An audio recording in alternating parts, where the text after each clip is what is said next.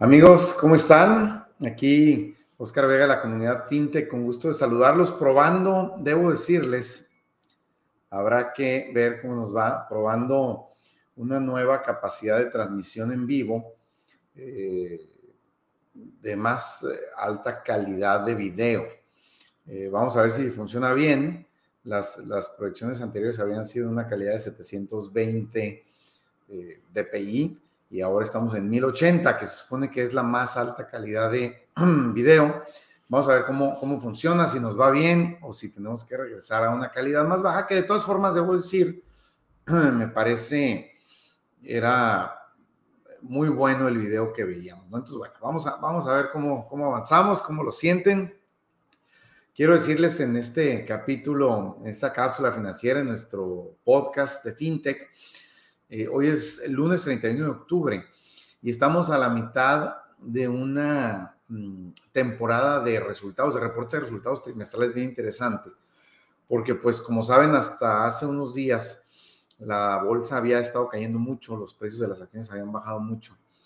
Y ahorita, en general, en los reportes que se han dado a conocer, sobre todo las empresas tecnológicas, pues tienen buenos resultados, pero los precios de las acciones como que no reaccionan a buenos resultados.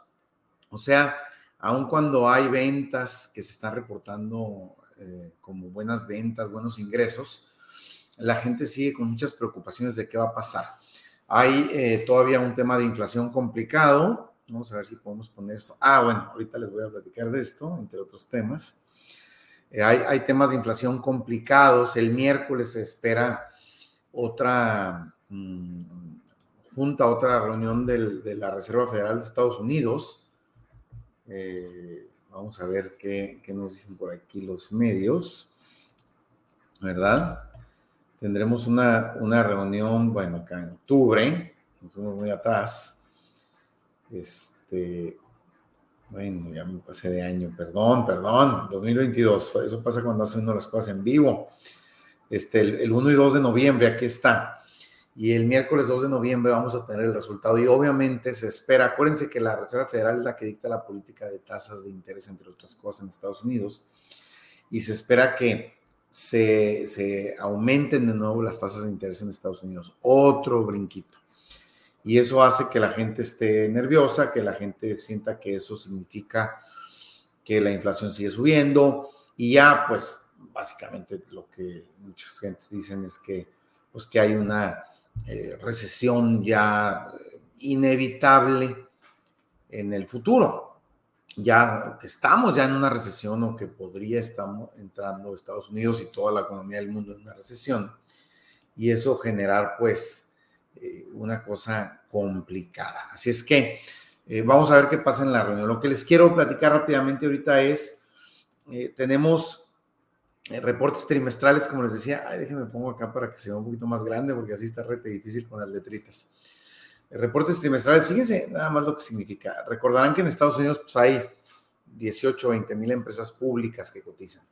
Esta semana nada más, hoy tuvimos 273 reportes de, de resultados. Mañana hay 520, el miércoles 790, el jueves 1000 empresas reportan y el viernes baja a 214. O sea, es, un mundo de reportes financieros. Les recomendamos siempre, pues uno debe de invertir en 20, 30 acciones, cuando mucho, para poder dar seguimiento, para poder entender qué significa un reporte financiero. Quiero enseñarles ahorita alguno, bueno, simplemente saber cómo, aquí hay empresas, algunas conocidas, Big Five, ¿no? Una empresa de deporte muy grande. Eh, podríamos buscar, pues, ¿no? Eli Lilly, otro por acá la vi. No, acá está Eli Lilly. Eh, Airbnb, Uber, etcétera, ¿no? O sea, si, vemos a, detalle, pues veremos que todos los días hay empresas conocidas y también muchas empresas desconocidas, ¿no? Este, ¿qué, qué es lo que pasa en un reporte? Normalmente las empresas publican un documento como uno que les voy a enseñar ahorita y hacen una llamada telefónica. Y en esta llamada telefónica explican cómo ven las cosas y qué ha pasado con la empresa Aquí los analistas a nivel internacional eh, hacen un estimado de resultado por acción o earnings per share, ingresos por acción. Y vamos a ver, supongo que, a ver si ya pusieron los de hoy. mm, no han llenado aquí. Ya, debería decir aquí, pues, qué pasó, porque estos son los, los reales. Y si hubiera alguna sorpresa, vamos a ver si de la semana pasada ya tuve. Aquí están, mira.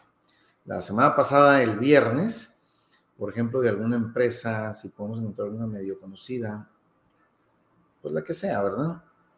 Eh, de, de, de esta, Bus Allen Hamilton, se esperaba 1.13, el resultado fue 1.34 y, y, la sorpresa, como dice aquí, es que estuvo eh, por encima, el 18% por encima de lo que se esperaba, ¿no? Algunas están muy por debajo de lo que se esperaba. Y bueno, aquí la gente empieza a hacer, eh, tomar decisiones de qué, qué está pasando, cómo están sintiendo las cosas, ¿verdad? Así es que mm, ese, es el tema de resultados para esta semana. Eh, estamos hablando de la bolsa y las empresas de Estados Unidos. 520 empresas para mañana, eh, casi 3.000 empresas esta semana. Y quiero enseñarles eh, más o menos lo que es un, un, reporte de alguna empresa. Aquí no es una empresa norteamericana, este es Fibra Monterrey, que es un fideicomiso de bienes raíces mexicano, por cierto, que en días pasados tuvieron su, llamada de resultados. Y aquí está un ejemplo del documento que presenta una empresa. Está en inglés, aunque es una empresa mexicana, pero este es, este es un ejemplo. Pues aquí ¿Qué nos dicen del tercer cuarto? Acuérdense, estamos hablando de julio, agosto, septiembre. Los, reportes son cuatrimestrales o por cuartos, ¿no? O trimestres, cuartos en, en, Estados Unidos en inglés, trimestres sería en español. Y aquí nos dicen, eh, pues los temas muy, muy generales de cuáles fueron los resultados, cómo está o cómo estuvo en el trimestre, al 30 de septiembre, ¿no? Te dicen, estamos en nueve estados, tenemos 60 propiedades, tenemos 818 mil metros cuadrados de renta, eh, de superficie rentable, y tenemos 91.8 de nuestra superficie efectivamente rentada o ocupada, ¿verdad? Entonces, bueno, eh, podríamos pensar, oye, pues no está mal, ¿verdad? Más del 90% de metros cuadrados rentados.